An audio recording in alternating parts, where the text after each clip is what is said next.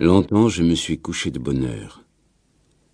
Parfois, à peine ma bougie éteinte, mes yeux se fermaient si vite que je n'avais pas le temps de me dire je m'endors. Et une demi-heure après, la pensée qu'il était temps de chercher le sommeil m'éveillait. Je voulais poser le volume que je croyais avoir encore dans les mains et souffler ma lumière.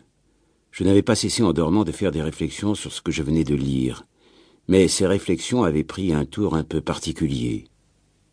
Il me semblait que j'étais moi-même ceux dont parlait l'ouvrage. Une église, un quatuor, la rivalité de François Ier et de Charles Quint. Cette croyance survivait pendant quelques secondes à mon réveil. Elle ne choquait pas ma raison, mais pesait comme des écailles sur mes yeux et les empêchait de se rendre compte que le bougeoir n'était plus allumé.